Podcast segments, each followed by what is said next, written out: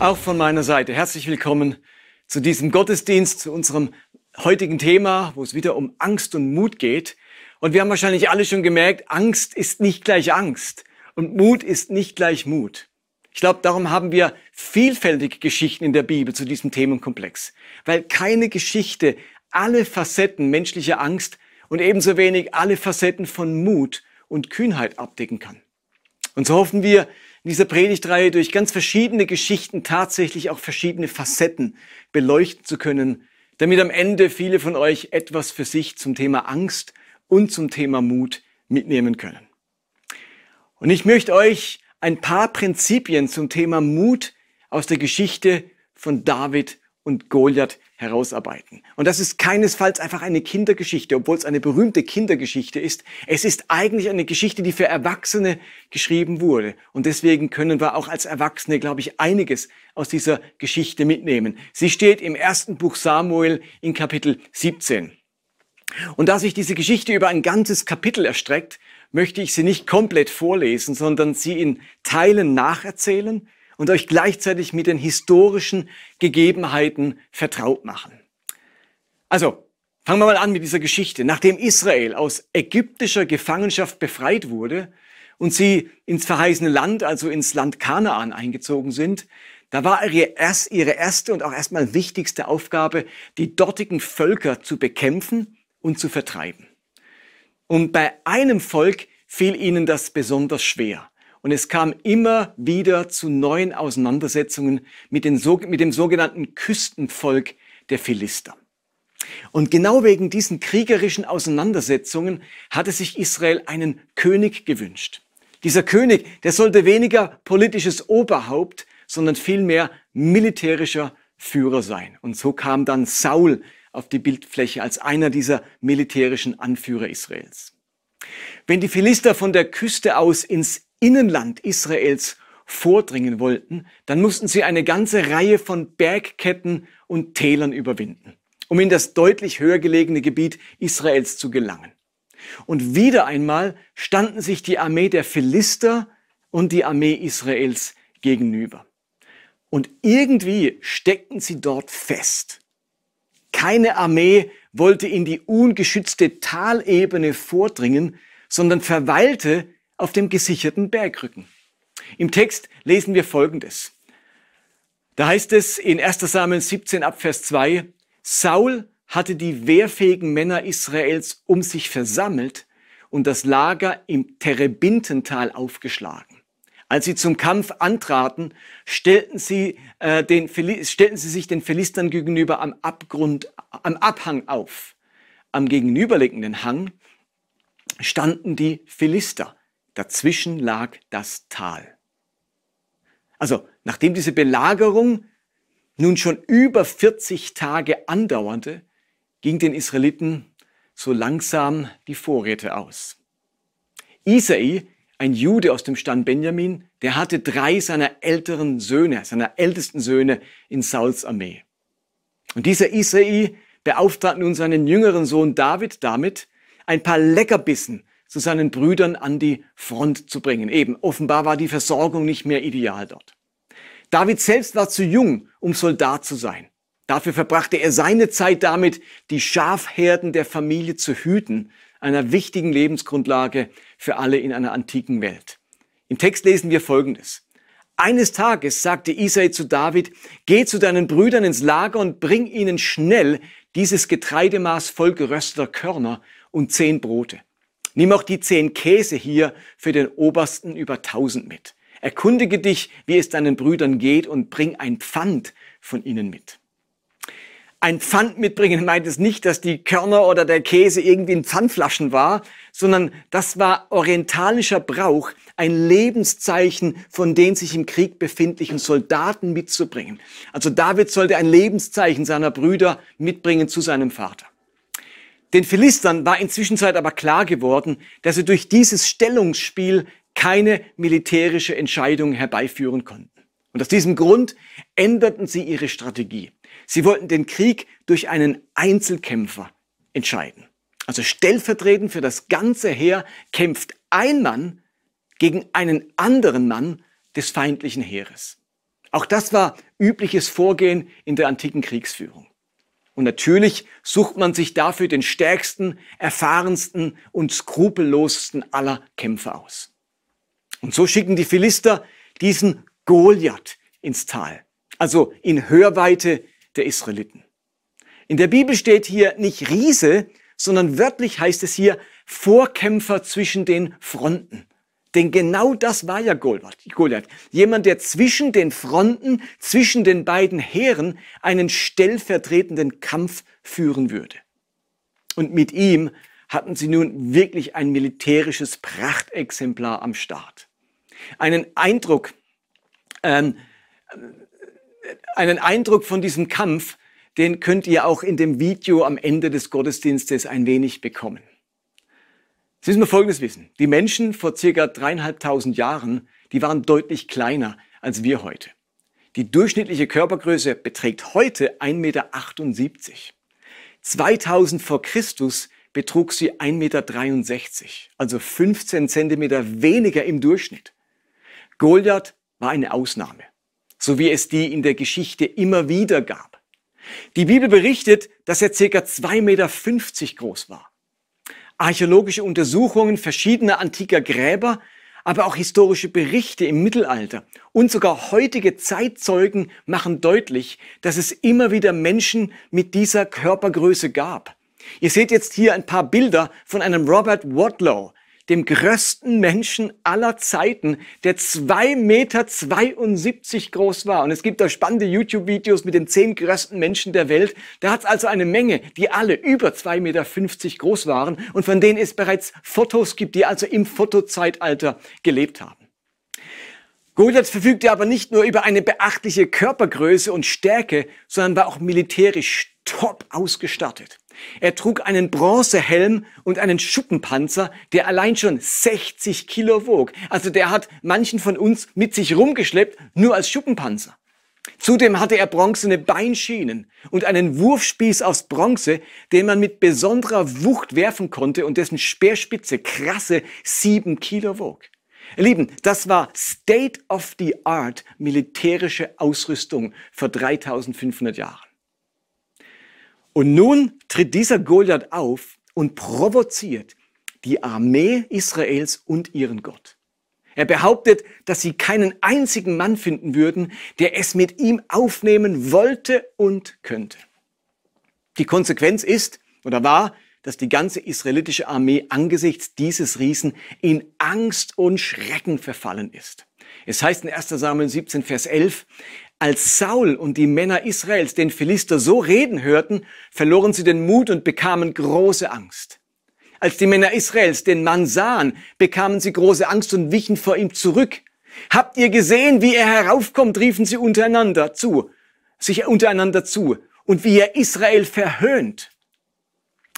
David, der gerade bei dem Heer der Israeliten eintraf, als er die Verpflegung abliefern soll, hört die verhöhnenden Worte dieses Goliaths und ist zutiefst entsetzt und bestürzt.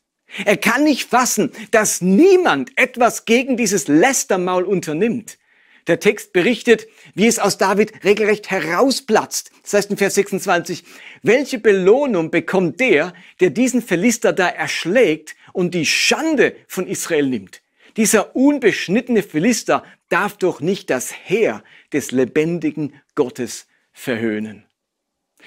Die Empörung Davids, die gelangt bis zu König Saul. Und am Ende darf David tatsächlich gegen Goliath kämpfen. Und während Goliath sich über diesen Pimpf David lustig macht und einen Nahkampf von Mann zu Mann erwartet, packt David seine Steinschleuder aus. Und mit dieser Steinschleuder gelingt es David tatsächlich, diesen Goliath zu besiegen.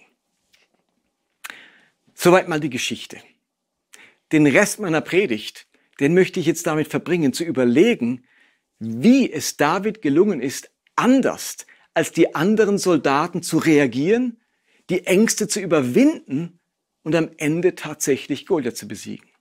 Jetzt geht es also nicht darum, was historisch genau geschehen ist, sondern was diese Geschichte für unser Leben konkret bedeuten kann. Und deswegen fangen wir mal an mit diesem Riesen Goliath. Ich glaube, der Riese Goliath ist ein Bild für, für Ereignisse, für Erlebnisse oder Geschehnisse, die uns große Angst und Sorgen machen. Er ist Symbol unserer Angst. Goliath ist diese Sache, die bei uns das Gleiche auslöst wie bei den Soldaten Sauls. Den Mut verlieren und große Angst bekommen. Es geht um Probleme, um Herausforderungen, um Aussagen, um Aufgaben, um Schwierigkeiten, angesichts derer wir den Mut verlieren und große Angst bekommen. Diese Doppelnennung von Mut verlieren und Angst bekommen, es ist eine interessante Beschreibung. Ich glaube, genauso läuft es emotional, äh, emotional ab. Angesichts von Goliath und wofür immer der jetzt auch steht, geschehen nämlich zwei Dinge. Unsere innere Stärke, unsere Widerstandskraft, unser inneres Festhalten rinnt uns durch die Finger und etwas in uns klappt zusammen. Deswegen sprechen wir im Deutschen von niedergeschlagen sein. Etwas in uns wird niedergeschlagen. Es steht nicht länger. Es kann sich nicht länger aufrecht halten. Und das zweite Gefühl, das damit ganz eng verbunden ist, ist diese Angst, diese große Furcht, dieses Gefühl der Panik, der Enge, die mir den Hals zuschnürt. Und eine ganz spannende Frage wäre jetzt, beim Gedanken an was, an welche Situation oder an welche Herausforderung wird bei dir im Moment diese Mutlosigkeit und diese Angst ausgelöst? Was macht dich gerade so fertig? Was ist für dich gerade diese schwere Last, diese große Sorge? Was ist dieser Riese vor dir, von dem du nicht weißt, wie du ihn besiegen kannst? Oder anders gesagt, was ist gerade dein Goliath, dem du gegenüberstehst? Die Frage ist jetzt, was hat David gemacht, um Goliath zu besiegen? Was kann man von David lernen? Und ich betrage jetzt einfach so ein paar Bilder aus dieser Geschichte auf unser Leben.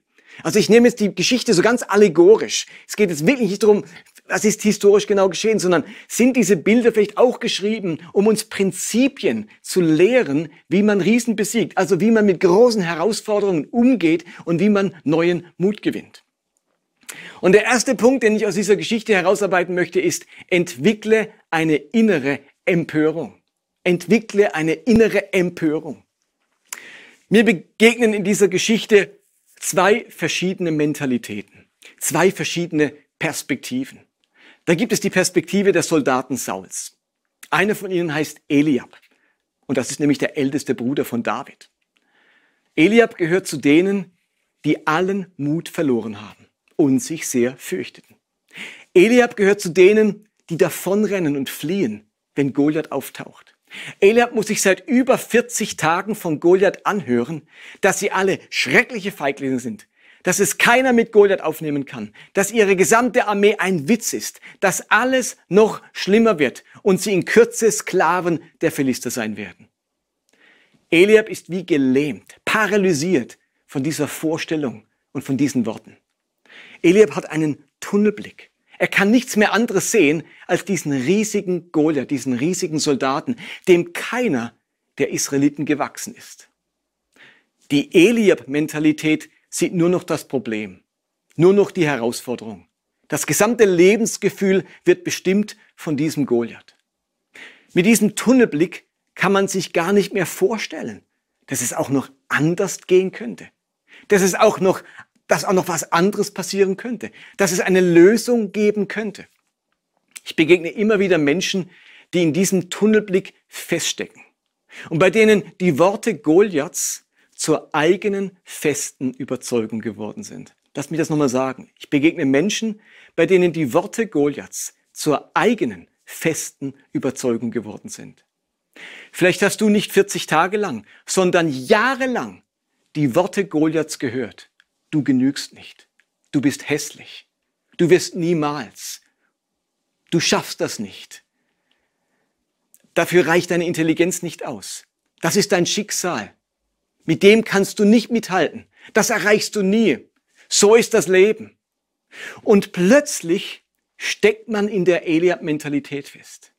Er lebt immer wieder diese Mutlosigkeit, immer wieder diese Ängste und ist angesichts von Herausforderungen eher auf der Flucht als in der Bewältigung. Das Problem, die Schwierigkeiten oder die Herausforderungen, ist in meinen Augen plötzlich ein Riese, den man nicht besiegen kann. Ein Gegner, bei dem man keine Chance hat. Und dann gibt es die David-Mentalität. David kommt von außen und hat einen neuen, frischen und anderen Blick auf diesen Goliath und auf die ganze Situation. David kommt von außen, hört und erlebt diesen Goliath zum ersten Mal und denkt sich, hä? Was ist denn mit euch los? Warum seid ihr alle so gelähmt? Das kann, äh, das kann man doch schaffen. Wir haben doch Gott auf unserer Seite. Was kann uns dieser unbeschnittene Philister schon antun? Unsere Armee kämpft im Namen Gottes. Ich glaube, manchmal ist dieser Blick von außen ganz wichtig. Jemand, der mir hilft, eine andere Perspektive einzunehmen. Wieder eine andere Stimme zu hören als nur die Stimme Goliaths. Jemand, der mir bewusst macht, dass dieser Riese inzwischen vor allem in meiner Vorstellung so groß ist, in Wirklichkeit aber durchaus lösbar, besiegbar ist. Im Gegensatz zu den anderen entwickelt David etwas, das ganz entscheidend ist, um unseren Riesen zu besiegen. Er entwickelt eine innere Empörung, diese heilige Unzufriedenheit. Steht ihr, während die anderen Goliaths Beschimpfungen hinnehmen, empört sich David und wächst in ihm, in ihm eine heilige Unzufriedenheit. Es ist dieses Gefühl, dass es jetzt reicht, dass jetzt Schluss sein muss. Was fällt diesem Goliath ein, so über unsere Armee und über unseren Gott zu sprechen? Wer stopft diesem Philister endlich mal das Maul? In Vers 26 heißt es, welche Belohnung bekommt der, der diesen Philister da erschlägt und die Schande von Israel nimmt. Dieser unbeschnittene Philister darf doch nicht das Heer des lebendigen Gottes verhöhnen. Das ist Empörung, heilige Unzufriedenheit. Es ist eine Art Leidenschaft, die darum ringt, dass Dinge wieder so werden, wie sie gehören, dass Dinge wieder gesund werden, heil werden, dass das Böse überwunden wird und das Gute wieder Oberhand gewinnt. Diese heilige Unzufriedenheit, die will den Ist-Zustand nicht länger hinnehmen, sondern Gott am Werk und am Sieg sehen. Und damit wird diese Empörung zu einer Quelle der Kraft und wird zur entscheidenden Voraussetzung, um Riesen zu besiegen. Ihr Lieben, immer wieder lesen wir in der Bibel von dieser inneren Empörung und von dieser heiligen Unzufriedenheit, nicht nur bei David. Ein Großteil der Prophetenbücher der Bibel ist aus dieser inneren Empörung über Israels Götzendienst und Abkehr, vom Gesetz entstanden. Oder nimmt Jesus, er sieht die Menschenmassen, die wie Schafe ohne Hirten sind. Er sieht ihr Leid und ihre Krankheiten. Er ist aufgebracht und empört über die Mächte der Krankheit und der Finsternis und so heilt er alle, die zu ihm kommen. Oder Jesus sieht, wie aus dem Tempel ein Kaufhaus statt einem Bethaus geworden ist und erlebt eine innere Empörung, die ihn dazu bringt, diese Missstände anzugehen. Der Apostel Paulus erfährt, wie in den Gemeinden, die er gegründet hat, Gesetzlichkeit einzieht und die Jünger dazu aufgefordert werden, wieder das Gesetz des Mose einzuhalten. Und er erlebt diese innere Empörung darüber. Er stellt den Christen die Frage, wer hat euch verzaubert? Und haut den Galaterbrief raus, wo er deutlich macht, dass man Christus verliert, wenn man durch das Gesetz errettet werden möchte. In der Menschen haben, in der Bibel haben Menschen immer wieder Riesen besiegt, weil sie sich eine innere Empörung, eine heilige Unzufriedenheit schenken ließen. Und ich weiß nicht, was dein Riese gerade ist, aber etwas, das ich von David und vielen anderen aus der Bibel lerne, ist, dass es eine innere Empörung dagegen braucht, was dieser Riese mit meinem Leben machen möchte. Vielleicht ist dein Riese gerade deine gesundheitliche Situation oder der Konflikt bei der Arbeitsstelle oder deine aktuelle geistliche Trockenheit oder die Herausforderungen mit den Kindern oder die Sprachlosigkeit in der Ehe oder der, die wachsende Einsamkeit, die du empfindest. Und die Frage ist, wächst in dir die Gleichgültigkeit oder die heilige Unzufriedenheit? Mit Gleichgültigkeit besiegt man keine Riesen. Es braucht diese innere Empörung, dieses nicht länger das Ganze so hinnehmen wollen. Und ihr Lieben, von was ich nicht rede ist, reg dich über deine Mitmenschen auf. Wir sollen immer unseren Nächsten lieben, aber wir dürfen uns über Situationen, über Zustände, über Ereignisse empören. Heilige Unzufriedenheit ist kein Freibrief, es einem anderen heimzuzahlen oder ihn mit Vorwürfen zu überschütten. Wir unterscheiden zwischen einer Situation, die entstanden ist, und den Menschen, die darin involviert sind. Wir lieben die Menschen, wir achten sie und behandeln sie mit Respekt. Aber wir nehmen bestimmte Situationen und Umstände nicht länger hin, sondern entwickeln eine göttliche Empörung und eine heilige Unzufriedenheit. Glaubt ihr, Verlangen wäre bei Elia entstanden, wenn nicht Menschen innerlich empört wären über die Zustände über uns in unserer Welt, über die Umweltverschmutzung, über die ungerechte Behandlung, über die ungerechten Löhne die bezahlt werden? Da war eine innere Unzufriedenheit, eine Empörung über diese Zustände. Und dann deswegen machen wir keinen Terrorakt und bomben irgendjemand in die Luft. Aber wir empören uns über diese Zustände, lieben die Menschen. Aber diese Empörung macht uns handlungsfähig und befähigt uns, Riesen zu überwinden. Das ist also das Erste. Entwickle eine innere Empörung gegen deinen Riesen. Das Zweite ist, dass ich aus dieser Davids-Geschichte lerne, nutze deine Stärken. Als König Saul sich entschließt, David wirklich für das israelitische Heer gegen Goliath kämpfen zu lassen, dann macht er etwas ganz Typisches. Er geht davon aus, dass David genauso kämpfen würde wie er selbst. In 1 Samuel 1738 heißt es, Saul gab David seine eigene Rüstung, zog ihm den Brustpanzer an und setzte ihm einen Bronzehelm auf. David hängte sich Sauls Schwert über die Rüstung und machte ein paar Schritte. Doch er war es nicht gewohnt. Ich kann darin nicht gehen, sagte er zu Saul. Ich habe es noch nicht versucht. Dann legte er alles wieder ab. Ihr Lieben, David war noch nie Soldat. Er hatte noch nie eine Rüstung getragen und noch nie mit einem Schwert gekämpft. Das ist nicht er. David ist Hirte. Seine Waffe ist nicht der Speer oder das Schwert, sondern die antike Steinschleuder. Mit dieser Waffe war er vertraut. Damit hatte er Erfahrung. Darin war er geübt. Im Nahkampf mit Goliath, wenn beide die gleichen Waffen haben, hätte dieser ihn mit einem Schlag niedergestreckt. David musste auf das zurückgreifen, was er hatte und was ihm vertraut war. David musste seine Stärken nutzen im Kampf gegen Goliath. Damit du deinen Goliath besiegst, musst du kein ganz anderer werden. Vielleicht glaubst du schon viel zu lange der Lüge, wenn du dies hättest, wenn du jenes könntest, wenn du dir dieses aneignen würdest oder wenn du wärst wie diese andere Person, dann endlich könntest du in die Schlacht schreiten und gewinnen.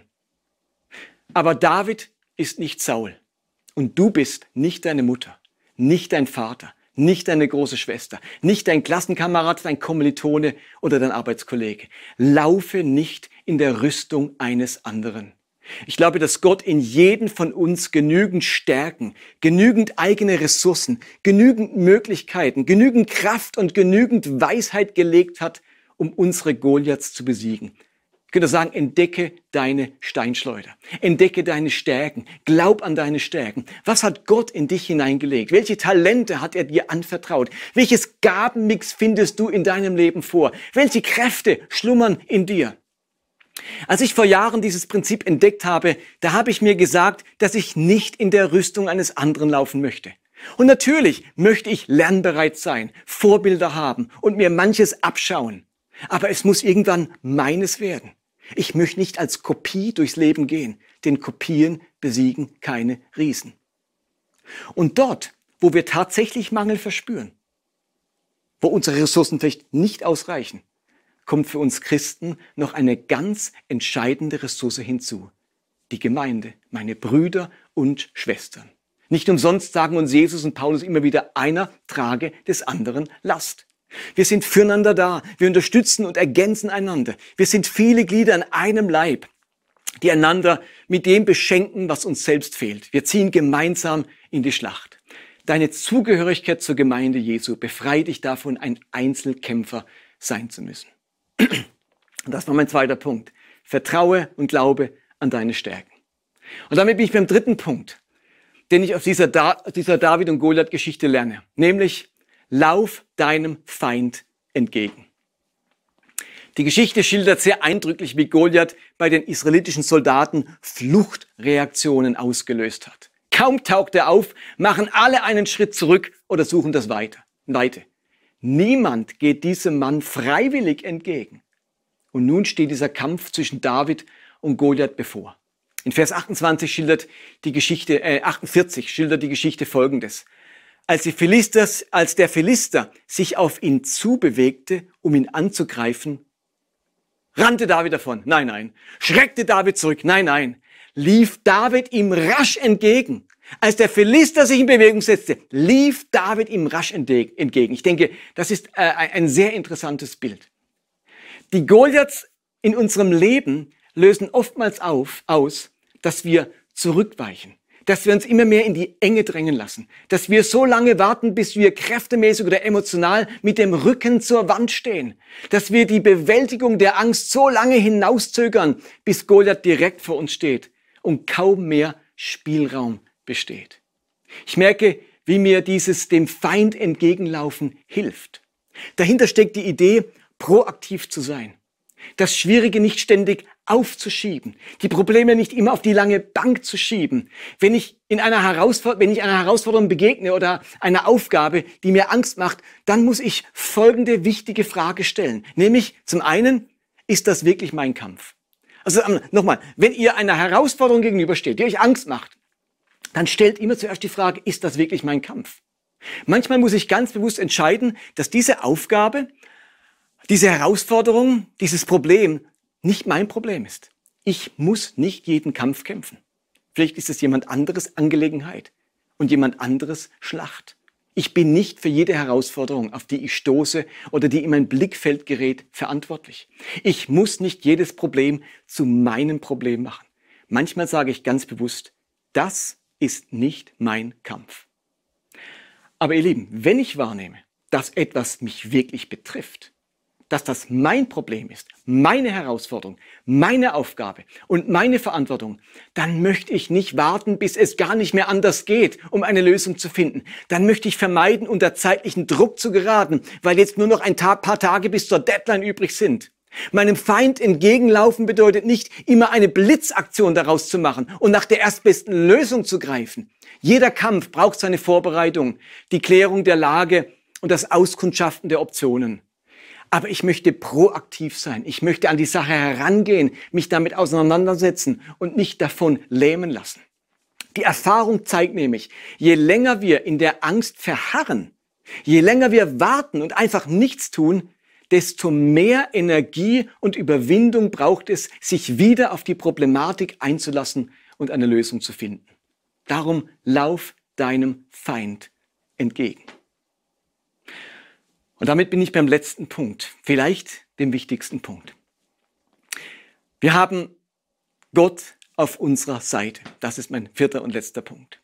Jetzt haben wir davon gesprochen, eine heilige Unzufriedenheit zu entwickeln, die eigenen Stärken wahrzunehmen und den Herausforderungen und der Angst entgegenzulaufen.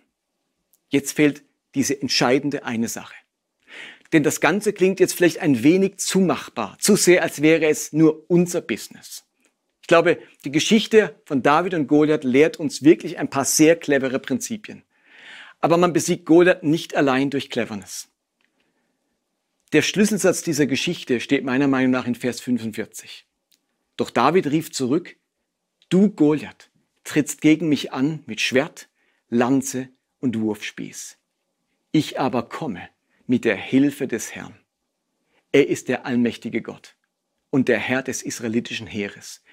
Ihn hast du eben verspottet. Heute noch wird der Herr dich in meine Gewalt geben. Ich werde dich besiegen und dir den Kopf abschlagen. Dieser Vers, diese Aussage ist unser aller Hoffnung und unser aller Bekenntnis.